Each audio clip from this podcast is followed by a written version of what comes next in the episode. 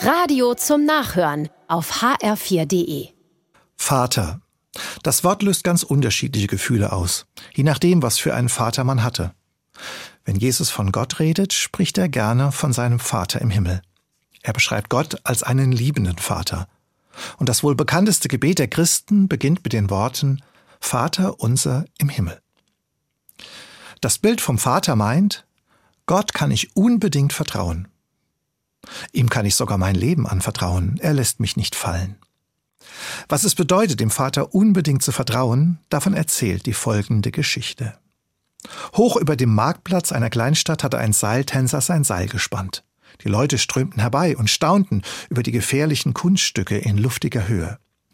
Gegen Ende der Veranstaltung holte der Seiltänzer eine Schubkarre und fragte die Anwesenden Trauen Sie mir zu, dass ich die Karre über das Seil schiebe?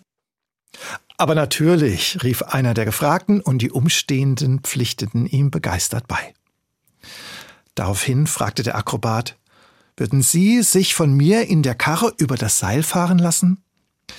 Die Zuschauer verstummten, schauten sich unsicher an. Nein, dazu hatte keiner den Mut. Das trauten sie sich und dem Seiltänzer dann doch nicht zu. Da meldete sich ein Mädchen. Ich setze mich in die Schubkarre, rief es und kletterte zu dem Seiltänzer hinauf. Der schob das Kind über das Seil, die Leute hielten den Atem an, am anderen Ende, heil angekommen, toste Beifall durch die Menge. Einer aber fragte das Mädchen, Hattest du denn keine Angst da oben? Nein, lachte das Kind, es ist doch mein Vater, der mich über das Seil geschoben hat.